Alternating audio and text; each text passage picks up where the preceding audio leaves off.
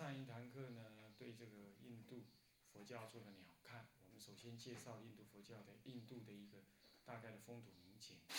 那接着呢，我们提到了印度佛教的整个发展。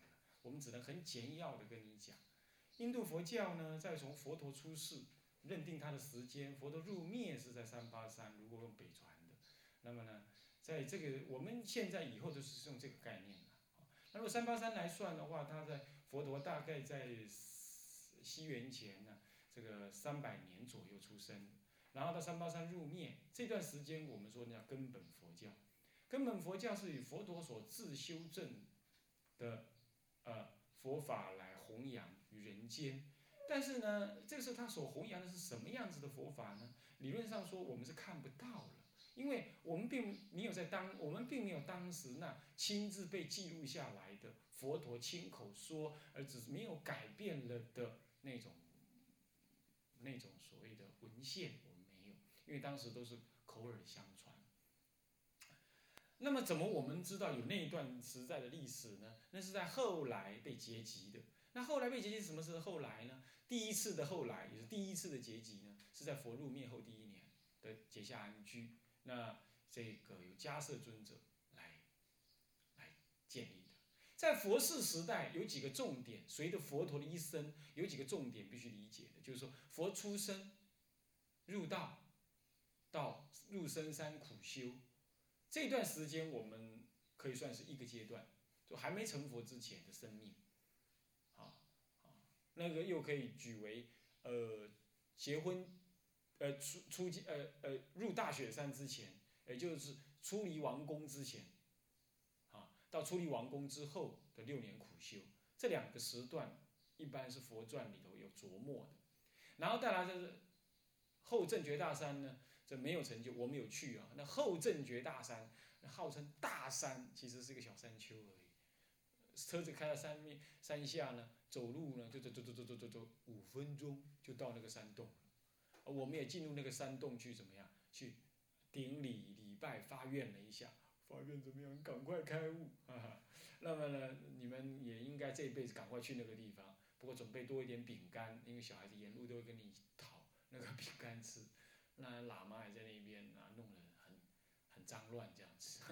然后好，那么这样子，那就是他。然后后来下来到尼到恒河是不远了，但以我们现在来讲是有稍远了一点，几公里的路到恒河边。但他那个当时坐的那个位置上也有什么？呃呃不，当时坐的位置是有一个地方。然后那他先去洗澡那个地方有那个那个牧羊女啊献那个什么呢？呃。羊乳粥，是吧？听说那个羊乳跟牛乳合在一起很滋养的，给他吃啊，就供养他。那个地方也建一个小庙，是吧？泥岩禅河嘛，不是恒河，对他先过泥。而泥岩禅河为什么能过呢？你去了你就知道，原来很浅，好浅到怎么样？夏天根本就呃，冬天我们冬天去的根本就没水，根本就没，就走就走过去了。那夏天很宽而浅，这样我们也在那里照了相。啊照了相，当然也要去啊，是不是这样子？有没有在那修行？不管了，总是到此一游，要照一下，对不对？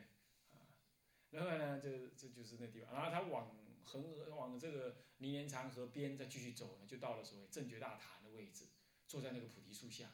而我们带了很多菩提树回来啊，哇，怎么种怎么活。你随便这样扒一段下来，在台湾呢，真的扒一段下来，一扎就活。哇塞，那真的是。所以你们无论如何也得想办法再去弄几株回来再种，啊，那真的生命力特强啊，跟台湾的菩提树不能比，台湾菩提树跟它不能比的呀，嗯，已经移植就这样子随便这样拔，有人还啊啊，那这样随便这样往口袋里一塞就带进来了，就回来又随便往土里一栽，哎，活了，奇怪，是这样的，很有生命力啊，这样子，所以我青龙寺没有一半株也是还不对，你看怎么样就弄一株来种啊，这。这是真正的第四代，甚至还有捡到的种子，捡到种子也带回来，也种也活了。所以怎么种怎么活啊！啊，你们赶快去啊！毕业旅行看看能不能让你们教务主任带你们去啊。好，那么就不谈了。那么，那么那他就在那里，这就是他开悟。开悟之后又一个时段，开悟之后一直到什么呢？初转呃，开悟之后接着是初转法轮，初转法轮建立僧团，建立僧团，呢弘扬佛法。这个时候呢，就是一就要用两种方式思考。第一个，僧团的发展是怎么发展的？第二是什么？他的佛法是怎么弘扬的？是弘扬了什么样子的佛法？这在声闻称里头的教典里头，还有律藏的教典里头，分别可以看到。律藏教典里头大致可以看到戒律的痕迹，以及僧团生活的模式，以及他们当时到了哪儿，到了哪儿了，发生了什么事，大体上可以在那里看得到。那么呢，这个这个教理方面，在《阿含经》里头基基本上可以看得到教理的。那么僧团是什么时候有女众僧团出现的啦？女众僧怎么出现的啦？比丘僧团又怎么发展的啦？啊，他们看法又怎么样啦？这在《阿含》跟《戒律》里头呢，可以看到这些东西资料。这样子一直到佛入灭，这样子呢，重点在两样：僧团的发展，还有所谓的 教理的。一个一一个施设是什么内容？这里头我们真的是看不到所谓大乘的重要的思想，但是事实上有提到大事，有提到了利益众生这样的观念。而天台名之为藏教菩萨，藏教就是三藏教，也就是欧韩教，以欧韩教为根本所建立的对佛法的理解，这叫做藏教，这叫藏教。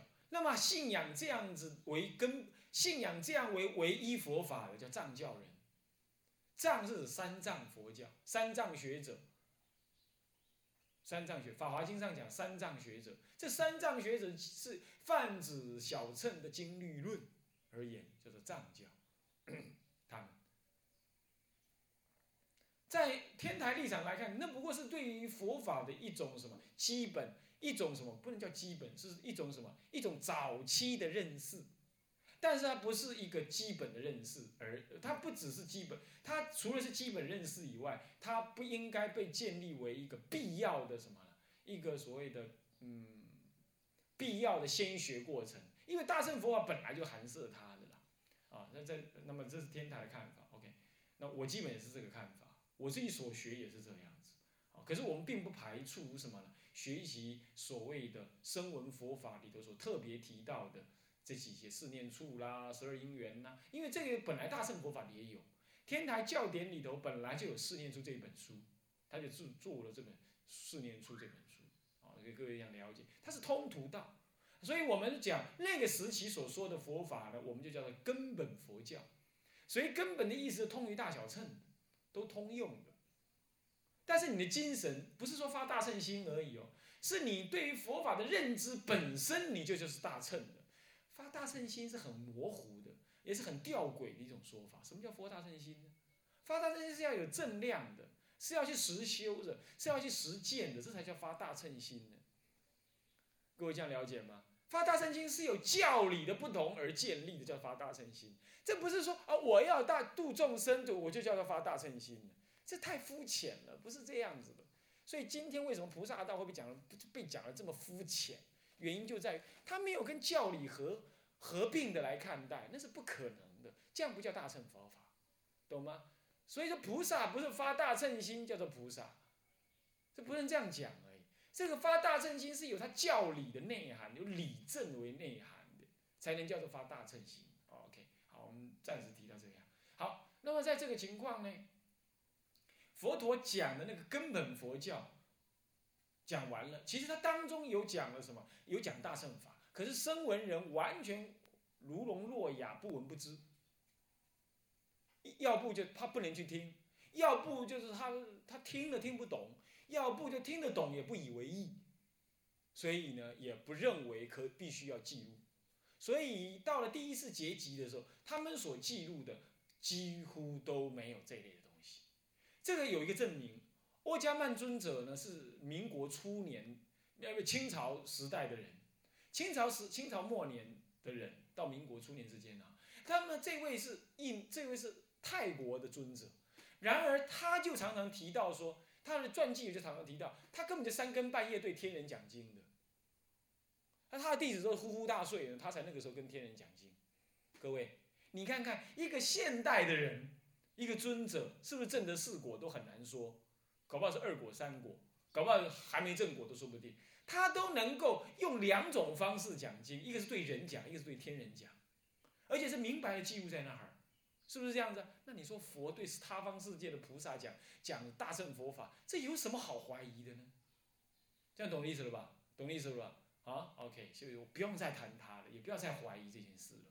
所以没有被集结，这是很必然，懂意思吗？你咧度孤，当然你背起来的时阵，你根本你都无听到我咧讲啥个呀。啊，你确定啊？你出去人问讲你咧讲啥？诶，师傅啊，你讲啥？啊，师傅就讲东，结果人西有讲到，你你西边有讲到，你你只听到东边嘛，对不对？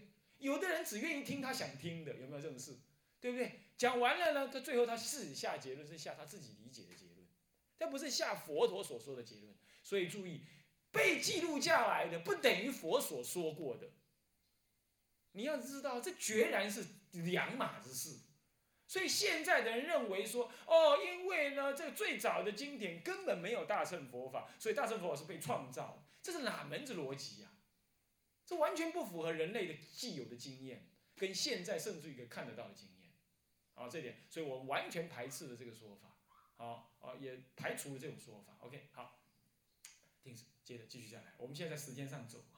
这个时候佛陀入灭，他讲了根本佛法，但是一定讲了两大类。一类被当时的人在第一次结集所结集，就第一次佛入灭之后，由迦摄尊者由迦摄尊者所怎么样，所领导的僧团五百结集在什么呢？七叶窟。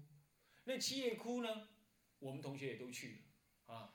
那么呢，包括本名师也都去了啊。那么去那个地方啊，高高的爬了一阵子，然后要进那个山洞那里。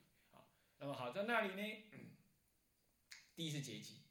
第一次结集的时候，以富罗那为代表的一万人比丘，而且也有一万的，听说也是一万阿罗汉没机会进去。那么这当中，甚至于连阿难都差一点进不去，因为阿难还没证得三，还没证得什么，只证得出果，没证得四果，所以迦摄尊者不让他去，是他的逆增上缘，叫他证得。所以阿难努力的证，用力的证，七天之内证得，然后就挤进去了，用神通就挤进去，门槛很高。可是呢，富罗那尊者呢，那时候带了一万人呢，还没赶得回来。第一是这样，第二是两人的思想不一致，所以说在结集的时候呢，就没有在一起结集，因此有流传出窟外结集这件事。但是窟外结集出来之后，他们两者之间又开了一个会，彼此承认对方的这的论点，所以基本上虽然有两次结集，但是我们认定它是一次结集的结论，听得懂吗？听得懂吗？所以那个叫做枯爱结集是没有问题的，啊，也不会有遗失。他们认，他们彼此认同、认可的。而那个结集不是把它拷贝成光碟，你不要才想成这样，或者记录成文字，都不是这样。那是什么？记在每个人脑子里，每人念一段，你听一听，大家都说对，好背下来，当场背下来。然后之后呢？之后开始出去就用我背的，我背的，我背，我背背背背背，把它背出来，就这样背出三藏。所以你背我背啊，这虽然大家都阿罗汉了，但是还是会背的不一样。你懂意思吗？还是会背的不一样。那这个叫这叫做第一次结集。所以第一次结集不但呢有枯爱结集，而且结集的内容并不是写下来的。所以，所以你今天看到的《欧含经》，你说会有多高的权威？这不能这么讲的，这不能这么讲的。要这样讲的话，那也是经过记录流传的。所以你为什么要贬贬大乘的经典哦？唯一提升所谓的什么欧韩才是唯一正确、最古老的典籍呢？这是外道，这是世俗人的见解，你千万不要这样讲，你懂我意思吗？啊，这是他们也认定的，就就这样结集的。OK，好，第一次结集，接着呢，呃，事情就这样子流传了，大家没话讲，之后平安无事过了一百年，哇，太棒了！这一百年当中，律上有说的。有五部，有五师传承，就数五师的传承，就就是那个戒律上有人领导，有人领导，有人领导都没有分。慢慢的呢，对戒律的看法有了，有了什么呢？有了不一样的这个，呃，这个所谓的嗯看法。这个看法最主要来自于怎么样？来自于一百年的佛入灭之后，这个叫做根本佛法，在佛入灭之后的一百年之内，叫做原始佛教。佛入灭之前叫根本佛教，那是有闻其名而而怎么讲，而不不能够看到什么呢？不能够看到它的内容的啊。这个呢是什么？这个是，哎，写在哪里？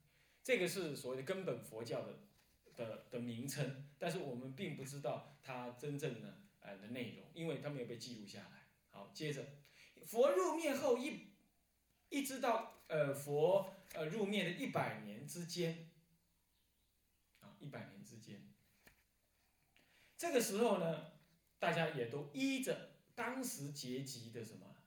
当时结集的呃内容呢，而而过生活，这样子讲下来，我们叫做什么呢？叫做这个原始原始佛教，就是完全等同一位的，我们也称它为原始佛教。根本佛教之后就原始佛教，这个原始佛教呢，基本上也资料也什么样，也看不到，我们也看不到。这也是也也是有其名而不见其内容，啊，是这样子。好，这是第二期，叫做根本佛，呃，一个根本佛教，一个叫一个叫做原始佛教。然后再下来，这一百年到了之后呢，发生了什么事？因为这一百年当中，佛教徒也在发展，那么他们也开始往外弘扬。这往外弘扬的时候，地方不一样，面对的运题也不一样。这在佛世时代就有了。比如说佛世的时候禁止穿鞋子，更何况穿皮鞋。但是呢，到了后来呢，像富罗那尊者往南边德干高原去弘法的时候，那是高原，有甚至有沙漠。那么在这种情况的话，这个这个这个脚啊，踩在那种沙漠地带啊。那个石头很锐利啊，会不会脚给踩破？他就问佛陀说怎么办？佛陀说可以穿鞋子。他说鞋子没有得穿，有时候会弄破，可不可以穿？那怎么办？佛陀说穿皮鞋吧，就这样穿皮鞋所以你看到人家那个喇嘛跑到美国去啊，穿那个皮鞋，你不要笑他，因为那是佛陀曾经认可过的，他没得穿嘛。你你叫他改穿我们中国僧鞋，我们很乐见其成，但他又不愿意，就是怕太冷。脚丫子露在那很冷，北方西藏的地方很冷，他穿着包起来，这是因缘使然。所以说，随着弘法的位置不同呢，对于生命所不能承担的那种肉体，或者是某一种因缘不能承担，开始就有了松动的说法。这松动说法就造成了什么？他们认定有后来就解析成有十种事情是戒律之外而认定为可以的，那就是十事。其比如说可以呢。把盐放在一个呃容器当中、脚器当中带着过午带着，早期是不可以的，就有人开始说可以了，或者是说为了赶灾，哇，去到那里遇到了高速公路交通阻塞，那么呢过了日中过后，那个一日饮一过日中就不能吃，喊的这样太严了嘛，那时候没吃到一杯一天只吃一餐的没得吃，说过两子也可以吃，有人开始这么讲。甚至于呢，同一个村里里头，你一坐下来乞食完毕，坐下来吃，吃的不够还可以再去乞食，因为有些村子东西太少，你的饭量怎么样？乃至于有些居士呢，根本来不及煮东西，甚至于有那种贸易的地方，很兴盛的地方，他干脆就是叫拿钱给你，叫你自己去买食物算了，甚至还这种事情，那他也不得不接受这种事情，他就提出来说，举凡有十种事情是可以做的。我刚刚讲这一类当中，总共有十件事，懂吗？那么在原来的西边的比丘就认为那是不合理的，但东边的比丘认为那可能是合理的。这个时候他们开始，开始讨论的时候，为了这个事情开始讨论，又进行了经典的结集，这就是所谓的针对这个事情的讨论，叫七百结集。这是在毗舍离，在毗舍离。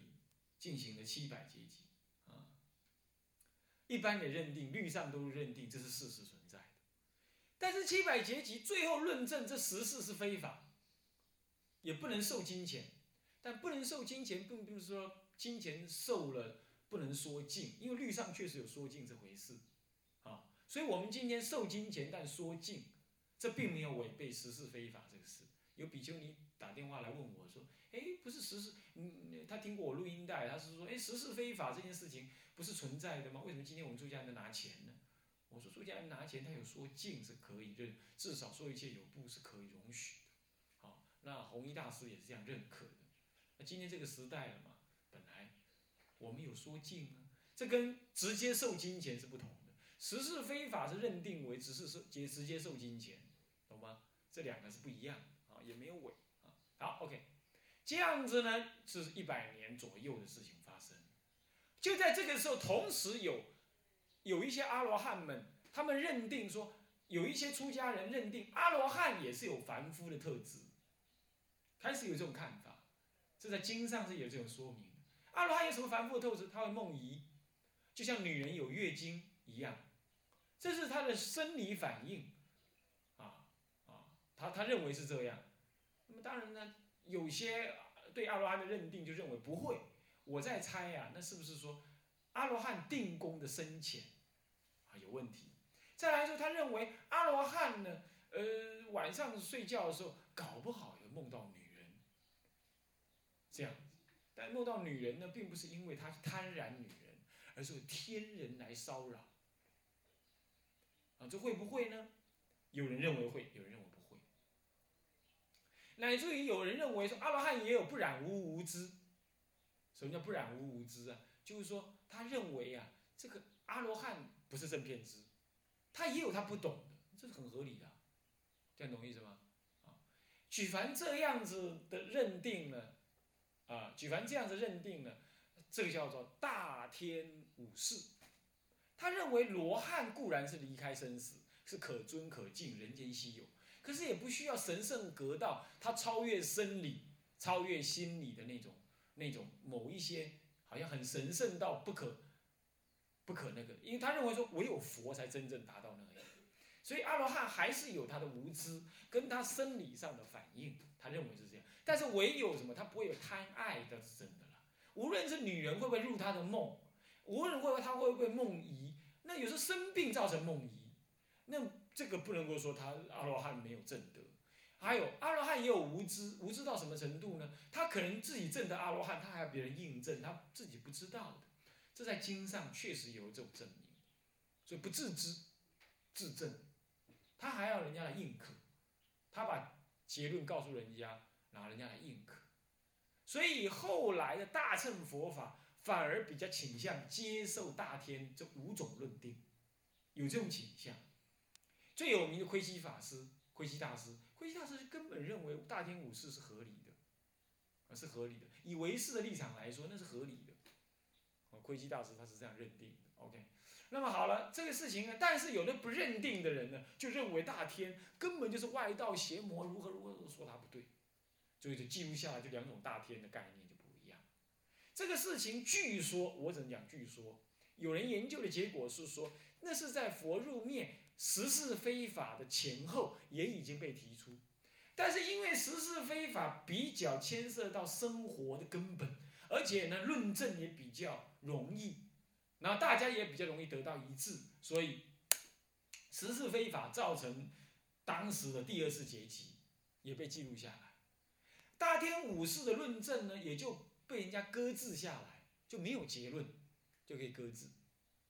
而大天这个人就往就就死了嘛，死了之后，一直流传有大天这一类的信徒呢，他就到大众部当中去了。什么叫大众部呢？就他比较走向人群，比较接受什么呢？接受说佛法其实也要有同事力行这种菩萨行为，他比较接受这样。那么比较有一群人，他比较坚持戒律，跟不愿意怎么样做佛法的一种世间的适应。然而是人类的世间是在改变当中的，就像变变变变到今天这样子。那么他比较住在山林里。是在北边、西边这一带，那么呢，比较倾向于大众部的是在南边、东边这一带，它慢慢的呢就分开来了。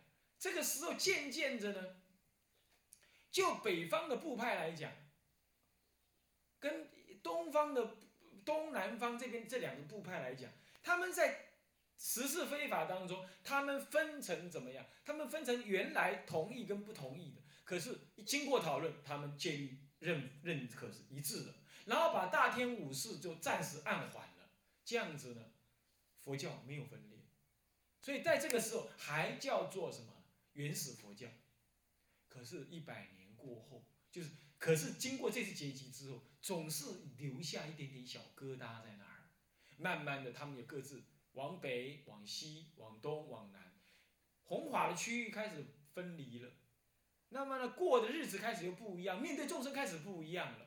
这个时候呢，又经过了将近，据据说是一百年左右，也就是佛灭后的两百年左右。哇！当时的大天武士又被拿出来谈，这个时候呢，就有认可跟不认可的差别，就造成了教团的什么根本分裂。所以教团本来就分裂，但是没有思想上的差别，他们只是弘法空间位置上的隔离。这个时候是佛灭后一百年左右的事，但是佛灭后到了两百年的时候，他们产生的一种根本的看法的差异。以及对戒律看法的差异，当然不只是大天五在其他这个时候部派佛教就有了根本分裂之后的什么的思想上、行为戒律上也分裂了，这就是所谓我们讲根本分裂，有时候会提的是第一百年的那个思想没有分裂，而只是集团上的分裂，这样的分裂不算分裂，只是说弘法的位置不同而已。但是要讲到真正思想上的分裂，是佛灭后两百年开始就大的分裂这是第一次的根本分裂。然后从今而后，又随着大家弘法的位置的不同啊，渐渐的又有了一支。他们根本分裂完毕，再自己再分裂，再分裂，再分裂，那就有五部律、五步、十步、十八步、二十五步等等，乃至五百步，就一路分下去了。就在这分裂的过程当中，有一个说法是第三阶级。第三阶级是欧玉王时代，